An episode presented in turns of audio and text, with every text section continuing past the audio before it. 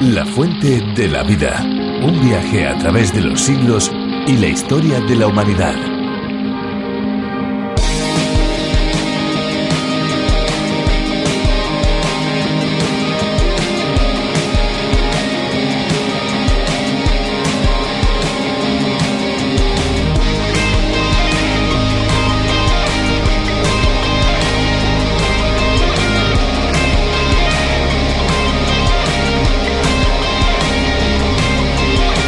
Las nubes constituyen un auténtico eslabón del ciclo natural del agua en la Tierra, que es generado y movido por el ingente calor del Sol, nuestra particular máquina del tiempo atmosférico. Todo empieza cuando el agua de los mares, océanos, lagos, ríos y de la vegetación se evapora y se incorpora a la atmósfera. El agua pasa al aire principalmente en forma de vapor.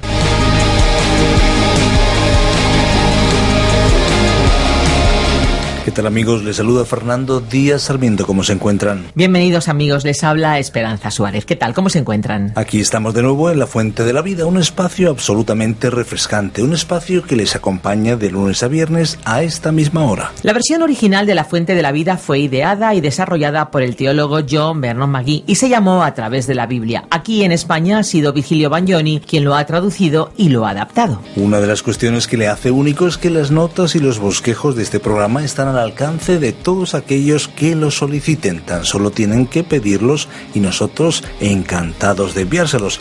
La verdad es que ahí está esa forma de conocer la Biblia desde el principio hasta el final. Por eso tienen que estar atentos porque al finalizar nuestro espacio les vamos a dar la dirección electrónica a la que pueden escribir para solicitarlo. Ah, bueno, no se lo hemos dicho, pero el envío es completamente gratuito. Así es, gracias a los amigos que contribuyen para ello. A ellos les damos las gracias. A pesar del paso del tiempo, la Biblia sigue siendo el libro con mayúsculas y por excelencia. Nos encantaría que lo leyeran y que se impregnaran de la fuente de la vida que está reflejada en cada una de sus páginas. Muy bien, pues si ahora te parece, Fernando, y antes de escuchar la exposición de hoy, ¿por qué no llenamos este espacio con buena música? Escuchemos la canción de hoy. Adelante. En tu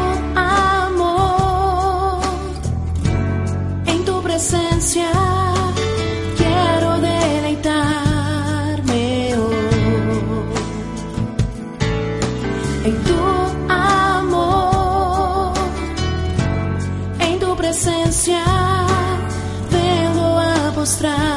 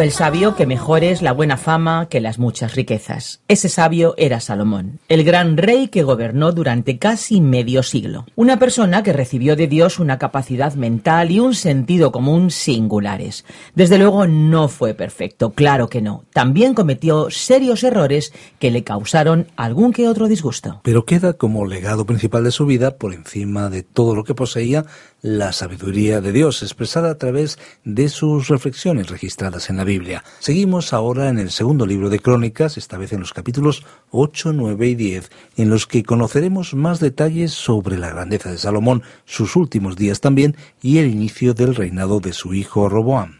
Así es, efectivamente. Vamos a ver algunos de sus logros, su gran fama, pero también vamos a meditar en su muerte y en la sucesión del trono a su hijo Roboán. Recuerden que hay un teléfono de contacto donde pueden dejar sus mensajes, sus comentarios o sus inquietudes. Es el 601 203 265 601 2032 65. Pueden dejar sus mensajes de voz y también sus mensajes de texto. Esa es la forma de comunicar con Radio Encuentro, Radio Cadena de Vida. La fuente de la vida. Hoy estudiaremos el segundo libro de Crónicas desde el capítulo 8, versículo 1 hasta el capítulo 10, versículo 12. Los capítulos 8 y 9 tratan el tema general de los logros y la fama de Salomón. Y hoy comenzamos con el capítulo 8 del segundo libro de Crónicas, y aquí vemos que el templo ya había sido finalizado, su construcción había terminado. Los próximos dos capítulos nos dirán algo sobre las experiencias y la obra de Salomón, así como su testimonio en otras partes. Este hombre se convirtió en un gobernador muy dinámico intentó llevar a cabo los planes, propósitos y las promesas de Dios a David. Veamos pues lo que nos dice el primer versículo de este capítulo 8 del segundo libro de Crónicas. Después de veinte años durante los cuales Salomón había edificado la casa del Señor y su propia casa. Ahora aquí podemos apreciar que el templo fue un proyecto de larga duración. Le llevó a Salomón la mitad del tiempo total de su reinado para concluirlo. Y de eso tomó nota Dios. Ahora los versículos 2 y 3 dicen, Reedificó Salomón las ciudades que Hiram le había dado y estableció en ellas a los hijos de Israel. Después marchó Salomón contra Hamat de Soba y la tomó. Aquí podemos notar que se hace mención de la única batalla mencionada en la Biblia durante el reinado de Salomón, y no pareció tener mucha importancia. Ahora, pasando al versículo 9, leemos, Pero no empleó Salomón a ninguno de los hijos de Israel en su obra, porque eran hombres de guerra, oficiales, capitanes y comandantes de sus carros y de su caballería. En otras palabras, él puso a aquellos que eran de su propia nación en el ejército y en cargos de autoridad, y usó a los descendientes de las tribus cananeas, antiguos poseedores de la tierra que no habían sido exterminados, como sirvientes o esclavos para trabajar en las obras y en las tareas más domésticas. Ahora el versículo 10 dice, y tenía Salomón doscientos cincuenta gobernadores principales, los cuales mandaban sobre aquella gente. Tenemos aquí algo que hizo Salomón y que por supuesto le traería muchas dificultades. Dios simplemente tomó nota de ello. Dios no lo elogió ni lo bendijo por ello.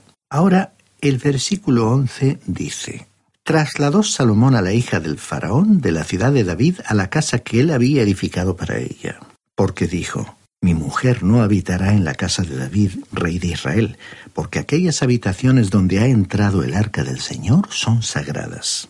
Esta fue una decisión interesante que tomó Salomón en relación con su esposa, la hija de Faraón. Edificó un palacio para ella lejos de la ciudad de David. Existe la creencia general, y es una interpretación que uno oye en Israel hoy, que una de las razones por las cuales Salomón se casó con mujeres de diferentes naciones fue para obtener una ventaja política. Es que el suegro no saldría a la guerra contra su yerno, y así esta fue una de las formas utilizadas por Salomón para traer paz a su tierra. Cuando él se casaba con la hija de algún gobernante, entonces éste quizás no intentaría luchar contra una nación en la cual su hija fuese la reina. Ahora no sabemos si esa explicación para que Salomón tuviera tantas mujeres es verdad o no. Al menos puede haber sido cierta en parte, pero en cualquier caso tal conducta era contraria a las instrucciones de Dios. El resto de este capítulo 8 nos cuenta otros detalles sobre el templo y que Salomón celebró las fiestas y nombró a los sacerdotes y levitas en sus turnos correspondientes, tal como David lo había planeado. Al llegar al capítulo 9 del segundo libro de Crónicas, vemos que se trata del último capítulo que se refiere a Salomón. Hemos ya considerado que el logro más importante de Salomón fue la construcción del templo. Ahora, ¿qué otra incidencia en la vida de Salomón consideró Dios lo suficientemente importante como para registrarla por segunda vez? Resulta interesante comprobar que Salomón tuvo éxito al llevar a cabo lo que Dios tenía intención de que Israel hiciera es decir, ser un testigo ante el mundo. En este relato se nos explicó cómo se logró ese objetivo. La forma de testificar de Israel fue muy diferente a la manera en que lo tiene que hacer la Iglesia. Permítanos decirlo de esta manera. Israel centró su testimonio hacia adentro, la Iglesia lo hizo hacia afuera. Israel tenía que ir a Jerusalén e invitar al mundo a ir con ella a adorar allí. Los no judíos también podían ir a Jerusalén a adorar. Pero la Iglesia tiene que comenzar desde Jerusalén e ir hasta lo último de la tierra. En otras palabras, la Iglesia debía llevar el Evangelio al mundo, pero Israel tenía que invitar al mundo a venir y compartir la revelación de Dios en el templo. Israel tenía que ser testigo del Dios vivo y verdadero como una nación en un mundo de muchos dioses. La Iglesia, por su parte, tenía que ser testigo de la resurrección y de un Salvador viviente, como individuos a todas las naciones en un mundo lleno de ateísmo. Bien, Israel hasta cierto punto cumplió con el propósito dado por Dios, lo cual fue puesto en evidencia por el número de no judíos que vinieron a Jerusalén a adorar y a conocer a Dios, por medio de los servicios llevados a cabo en el templo. La medida del éxito de la Iglesia está dada por el número de pueblos y naciones a quienes proclamamos el Evangelio en la actualidad. En esta época existe la inclinación de aquellos que pertenecemos a la Iglesia de despreciar los esfuerzos de Israel y al mismo tiempo magnificar los éxitos de la Iglesia. Podemos escuchar constantemente de los fracasos de la nación de Israel y al mismo tiempo oímos los exagerados informes de los éxitos del Evangelio en lugares lejanos. La realidad es que en nuestros días, estimado oyente, nos encontramos en una apostasía tremenda. Los días se están haciendo más oscuros espiritualmente hablando, y esta es la experiencia que conocen de primera mano aquellos que están promoviendo la causa de Cristo en una primera línea de avance. Son precisamente esos cristianos que están en contacto con el mundo real los más conscientes de la apostasía actual. Pero por otra parte, Israel tuvo éxito en una medida mucho mayor que la que nosotros con frecuencia imaginamos. Nosotros tenemos la tendencia a medir su éxito por el fracaso final, la apostasía de su nación que la condujo a la cautividad. Pero hubo un período cuando ellos no le fallaron a Dios, y su testimonio salió de Jerusalén a todas las naciones del mundo. La gente fue atraída a Jerusalén como por un imán, y la época más destacada se vivió durante el reino de Salomón. La nación alcanzó el nivel más elevado en ese tiempo. Luego comenzó un deterioro y una declinación de la nación. Las escrituras nos dan en realidad dos ejemplos aislados de la influencia de los no judíos durante los reinados de David y Salomón. Y seguramente hubo otros de los cuales no estamos enterados, pero estos dos nosotros sí conocemos. Hiram, el rey de Tiro, amigo de David, llegó a conocer a Dios. Él hizo espléndidos obsequios para la obra del templo, proveyó el material y los trabajadores para el templo. Recordemos lo que escribió Salomón, registrado en el segundo libro de Crónicas, capítulo 2, versículo 12. Bendito sea el Señor, el Dios de Israel, que hizo los cielos y la tierra, y que dio al rey David un hijo sabio Irán era hijo de Jafet, y la historia de la reina de Sabá nos fue dada para registrar el hecho de que Israel alcanzó los límites del mundo conocido de aquella época con su testimonio de Dios. Era descendiente de Cam, y ella llegó desde los confines de la tierra. Esa es la historia que vamos a considerar más adelante en este capítulo. Recordemos que en el Nuevo Testamento, cuando se nos informa sobre la iglesia primitiva y su esfuerzo misionero hacia el mundo, veremos que quedaron registrados algunos ejemplos. Está el caso del eunuco etíope, que era descendiente de Cam. Está Cornelio, que era descendiente de Jafet. Y el caso de Saulo de Tarso, más tarde el apóstol Pablo, que era descendiente de Sem. Leemos pues los primeros dos versículos de este capítulo nueve del segundo libro de Crónicas que comienzan el relato sobre la visita de la reina de Sabá. Cuando la reina de Sabá oyó hablar de la fama de Salomón, fue a Jerusalén con un séquito muy grande, con camellos cargados de especias aromáticas, oro en abundancia y piedras preciosas para probar a Salomón con preguntas difíciles. Luego que llegó ante Salomón, le dijo todo lo que tenía en su corazón. Pero Salomón le respondió a todas sus preguntas y nada hubo que Salomón no le contestara. En otras palabras, Salomón le reveló a ella el secreto de su reino que Dios le había dado a él sabiduría. y le dijo que el templo era la manera de aproximarse a Dios, porque él había dicho que sería allí donde él se encontraría con su pueblo. Leamos ahora los versículos 3 y 4. Al ver la reina de Sabá la sabiduría de Salomón, la casa que había edificado, los manjares de su mesa, las habitaciones de sus oficiales, el aspecto de sus criados y los vestidos de ellos, sus coperos con sus vestidos y la escalinata por donde se subía a la casa del Señor, se quedó asombrada. Ahora, esto es algo muy interesante de notar aquí. Es que en el primer libro de los Reyes, capítulo 10, versículo 24, se nos dijo, Toda la tierra procuraba ver el rostro de Salomón para oír la sabiduría que Dios había puesto en su corazón. Y entonces se nos dio la ilustración de la reina de Sabá que lo vino a visitar para comprobar esa sabiduría. Como podemos apreciar, la nación de Israel tuvo éxito en testificar al resto del mundo. Observemos la frase la escalinata por donde se subía a la casa del Señor. Esta frase hacía referencia a los holocaustos que se ofrecían en el templo, lo cual fue resaltado por otras traducciones. El holocausto nos hablaba de Cristo y ninguna otra nación tenía algo que pudiera compararse a un sacrificio por el pecado. Y esto fue lo que realmente resultó sorprendente para esta reina un sacrificio, una ofrenda que estaba señalando hacia el Señor Jesucristo. David había dicho y escrito tanto sobre Cristo que no creemos que Salomón hubiera dejado de hablar acerca de aquel que habría de venir para quitar el pecado. Ahora los versículos 5 y 6 nos dicen, y dijo al rey, Verdad es lo que había oído en mi tierra acerca de tus cosas y de tu sabiduría, pero yo no creía las palabras de ellos hasta que he venido y mis ojos han visto. En realidad, ni aun la mitad de la grandeza de tu sabiduría me había sido dicha, pues tú superas la fama que yo había oído. En otras palabras, esta mujer dijo, cuando oí lo que Dios había hecho, no lo podía creer. Pero ella tuvo la suficiente fe como para actuar cuando escuchó de la grandeza de Salomón.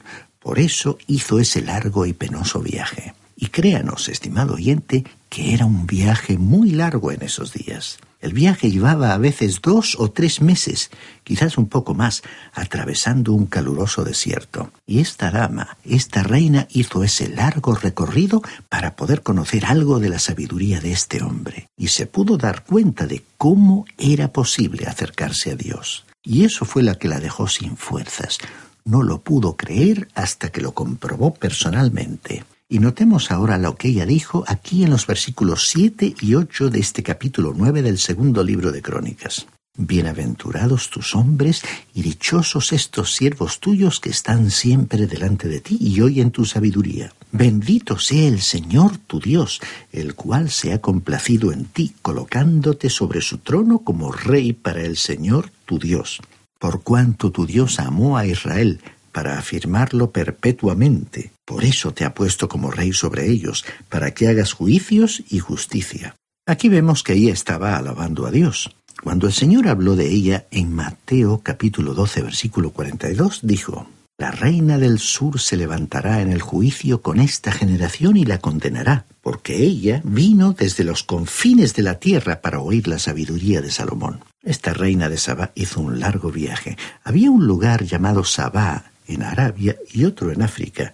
Ya que el Señor dijo que ella vino desde los confines de la tierra, suponemos que vino desde África, pero su caravana revelaba la riqueza y el lujo del Oriente. Los magos del Oriente nunca causaron una mayor impresión que la que produjo esta mujer. Ella llegó con la gran pompa y ceremonia de un monarca oriental. Luego, el holocausto, el sacrificio fue lo que la causó mayor impacto al ser la más completa y perfecta representación de Cristo presentada en el Antiguo Testamento. ¿Hasta qué punto tuvo entonces éxito Israel en su tarea de testificar a los no judíos? Bien, esta mujer llegó a conocer al Dios vivo y verdadero. Fue igual a lo que ocurrió con nuestro Señor un día, según el Evangelio de Juan capítulo 4 versículo 21, cuando él se puso a conversar con la mujer de Samaria cerca del pozo de Jacob. Jesús le dijo, Mujer, Créeme que la hora viene cuando ni en este monte ni en Jerusalén adoraréis al Padre. En el tiempo de Jesús la hora estaba llegando y la hora llegó. Así que nosotros en el día de hoy, estimado oyente, tenemos que llevar el Evangelio hasta los lugares más alejados del mundo. Sin embargo, En los días del rey Salomón, el mundo vino a Jerusalén para escuchar el Evangelio. Ahora leamos los versículos 22 y 23 de este capítulo 9 del segundo libro de Crónicas, donde se nos dice algo sobre el esplendor de Salomón. El rey Salomón superó a todos los reyes de la tierra en riqueza y en sabiduría. Y todos los reyes de la tierra procuraban ver el rostro de Salomón para oír la sabiduría que Dios le había dado. Este hombre entonces estaba testificando al mundo de esa época. Y continuamos con el versículo 25 que dice, Tuvo también Salomón cuatro mil caballerizas para sus caballos y carros y doce mil jinetes, los cuales puso en las ciudades de los carros y en Jerusalén junto al rey. Ahora este fue un defecto en el carácter de este hombre. Al rey le había sido prohibido por la ley de Moisés el multiplicar el número de sus caballos y el de sus mujeres, pero Salomón multiplicó ambos. Aún hoy impresiona contemplar en Mejido las ruinas de los establos que Salomón tenía allí. Ahora se nos dice aquí en el versículo 26 hasta el 28. Tuvo dominio sobre todos los reyes desde el Éufrates hasta la tierra de los filisteos y hasta la frontera de Egipto. Acumuló el rey tanta plata como piedras había en Jerusalén y cedros como higueras hay en la llanura. Traían también caballos para Salomón de Egipto y de todos los países. Sin duda alguna, Salomón fue uno de los grandes gobernantes de este mundo. Y ahora veamos los versículos 29 al 31 de este capítulo 9 del segundo libro de Crónicas, en los que se nos habla de la muerte de Salomón. Los demás hechos de Salomón, los primeros y los últimos, no están todos escritos en los libros del profeta Natán, en la profecía de Ahías el Silonita y en la profecía del vidente Ido acerca de Jeroboam, hijo de Nabat.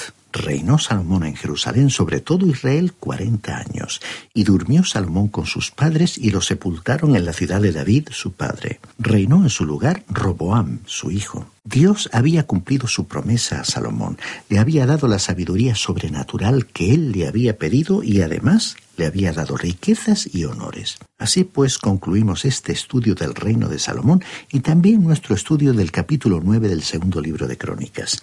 Llegamos ahora al capítulo 10 y llegamos así también a la segunda y última división del segundo libro de Crónicas. En los primeros nueve capítulos vimos que se hablaba del reino de Salomón. Entonces a su muerte reinó su hijo Roboam y la insensatez de este nuevo rey condujo a la división del reino.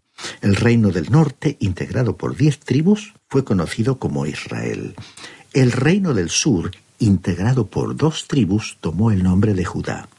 Dios colocó el énfasis en el reino de Judá porque esta era la línea de descendencia de David que conduciría a Cristo. En esta sección de la historia de la nación hubo cinco períodos de renovación. Estos fueron expuestos más ampliamente en crónicas ya que estos libros, como ya indicamos, revelan el punto de vista de Dios. Leamos pues los dos primeros versículos de este capítulo 10, donde se nos informa que Roboam llegó al trono. Roboam fue a Siquem porque en Siquem se había reunido todo Israel para hacerlo rey. Cuando lo supo Jeroboam, hijo de Nabat, el cual estaba en Egipto, a donde había huido a causa del rey Salomón, volvió de Egipto. Aunque esto no es mencionado aquí en Crónicas, al leer en el libro de Reyes nos informamos que este hombre, Jeroboam, había intentado encabezar una rebelión aún antes de la muerte de Salomón. Él había tenido que huir para poder salvar su propia vida y se fue a la tierra de Egipto, donde se quedó hasta la muerte de Salomón. Ahora vemos que él regresó para encabezar una rebelión en el reino. Si este hombre Roboam hubiese sido sabio y más inteligente, y si su carácter hubiera sido un poco más moderado y modesto, podría haber evitado la división del reino, pero él no lo hizo. Ahora nos encontramos con que Jeroboam estaba de regreso en su tierra, y leemos en los versículos 3 y 4 lo siguiente. Volvió de Egipto, pues habían enviado a llamarle. Vino pues Jeroboam con todo Israel y hablaron a Roboam diciendo, Tu padre agravó nuestro yugo, alivia ahora algo de la dura servidumbre y del pesado yugo con que tu padre nos apremió y te serviremos. En otras palabras, los impuestos fueron la causa de la disensión. Probablemente lo que más ha causado revoluciones y rebeliones ha sido este asunto de los impuestos. Ha producido incluso la caída de muchas naciones. Fue precisamente lo que provocaría la caída del Imperio Romano. Ese era el problema aquí. Salomón había comenzado un gran programa de edificación. Ahora, él no solo edificó el templo, sino que se nos dice en el libro de Reyes que él había edificado también muchas clases de edificios y palacios. Tenía un gran programa de urbanización y mejoras durante su reino. Todo eso tenía que ser pagado en alguna forma, y eso fue lo que causó un gran aumento de los impuestos. Ahora, eso le dio a Jeroboam el motivo para poder protestar, y con ese propósito se presentó ante el rey Roboam. Ahora, Jeroboam en realidad se aproximó al rey de una forma bastante moderada y le dijo que si él aliviaba la dura servidumbre que Salomón les había impuesto, entonces le servirían. Veamos lo que Roboam le contestó aquí en el versículo 5. Roboam les dijo, Volved a mí de aquí a tres días. Y el pueblo se fue. Lo que Jeroboam había pedido fue algo justo y apropiado le daría al rey la oportunidad de estudiar cuáles eran las deudas que tenían y cuál sería la mejor solución. Lo más sabio hubiera sido proceder a una reducción de los impuestos. Veamos ahora qué nos dicen los versículos 6 hasta el 8 de este capítulo 10 del segundo libro de Crónicas. Entonces el rey Roboam consultó con los ancianos que habían estado delante de Salomón, su padre, cuando éste vivía, y les dijo, ¿Qué me aconsejáis vosotros que responda a este pueblo? Ellos le contestaron diciendo, Si te conduces humanamente con este pueblo, lo tratas bien y le hablas con buenas palabras, ellos te servirán siempre. Pero él abandonó el consejo que le dieron los ancianos y pidió consejo a los jóvenes que se habían criado con él y estaban a su servicio. Roboán demostró tener muy poco criterio. Tendría que haber seguido el sabio consejo de los ancianos que habían servido como consejeros de Salomón. Ellos conocían bien la situación, pero desgraciadamente Roboam consultó a los jóvenes que se habían criado con él. Veamos entonces lo que dicen aquí los versículos 10 y 11. Entonces los jóvenes que se habían criado con él le contestaron, Así dirás al pueblo que te ha hablado diciendo, Tu padre agravó nuestro yugo, pero tú disminuye nuestra carga. Así le dirás, mi dedo más pequeño es más grande que la cintura de mi padre. Así que si mi padre os cargó de yugo pesado, yo añadiré a vuestro yugo. Mi padre os castigó con correas, pero yo os castigaré con látigos de puntas de hierro. Esta fue posiblemente la decisión más equivocada que llegó a tomar este joven Roboam. Los ancianos habían admitido que el rey Salomón había subido excesivamente los impuestos y aconsejaron que Roboán accediera al pedido, quizás interrumpiendo el programa de edificación y reduciendo así el gasto público. Para ellos era el momento oportuno para reducir los impuestos. Ahora, el versículo 12 dice, Volvió pues Jeroboán con todo el pueblo ante Roboán al tercer día, según el rey les había mandado, diciendo, Volved a mí de aquí a tres días. Parecía como si el reino se estuviese precipitando por una pendiente y ya nada podría detener su caída. Al rey no se le ocurrió consultar a Dios, y Dios le abandonó entonces a su suerte. Así sucede cuando una persona le da la espalda a Dios con un corazón insensible, ciego, rodeado de oscuridad. Recuerde, estimado oyente, la advertencia de la carta a los hebreos, que al citar el Salmo 95 pone en boca del Espíritu Santo esta solemne advertencia. Si oís hoy su voz, no endurezcáis vuestros corazones. Por ello, le invitamos a que deje entrar en su vida al Señor Jesucristo, para que aquel que se presentó como la luz del mundo ilumine su vida para siempre.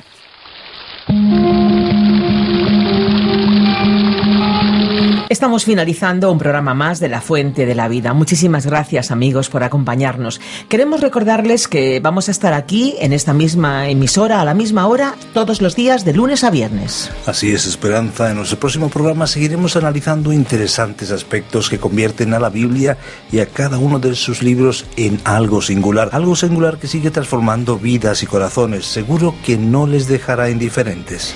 Pues ahora toca ya despedirnos, lamentándolo mucho. Les recordamos que si desean ponerse en contacto con nosotros pueden llamarnos al teléfono 91 422 05 24 o bien pueden escribirnos al apartado de correos 24081, código postal 28080 de Madrid, España. Si lo prefieren, pueden enviarnos también un correo electrónico a la siguiente dirección. Info arroba radiocadenadevida.com. Repito, info arroba radiocadenadevida.com. Les agradecemos el haber compartido este tiempo con nosotros y les esperamos en nuestro próximo espacio aquí Aquí estaremos de lunes a viernes a la misma hora. Gracias por acompañarnos en esta aventura y no olvide que hay una fuente de agua viva que nunca se agota. Beba de ella.